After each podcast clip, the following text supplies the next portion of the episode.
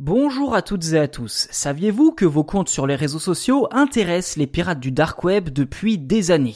Il est tout à fait possible en effet qu'ils aient été mis en vente à votre insu sur le dark web, mais rassurez-vous, les conséquences sont quasi inexistantes pour la grande majorité des internautes et cela s'explique notamment par une évolution du marché noir ces dernières années.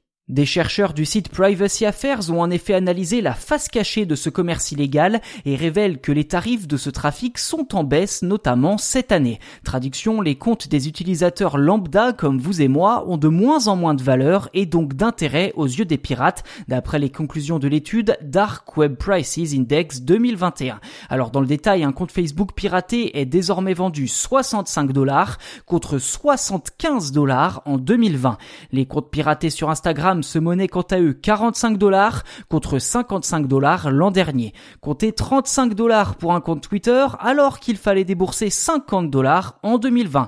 Mais ce sont les comptes Gmail qui affichent l'écart le plus important avec une baisse de la moitié de leur valeur sur un an. En 2020, ces comptes piratés étaient évalués à 156 dollars contre 80 actuellement. Je vous le disais, ces baisses de prix et donc d'intérêt de la part des pirates s'expliquent facilement. La faute à de nombreuses mesures de sécurité mises en place pour mieux vérifier les connexions. On peut notamment citer l'authentification à double facteur et les changements réguliers de mots de passe bien évidemment. Deux des nombreux paramètres qui rendent le piratage bien plus laborieux et de moins en moins rentable pour les pirates.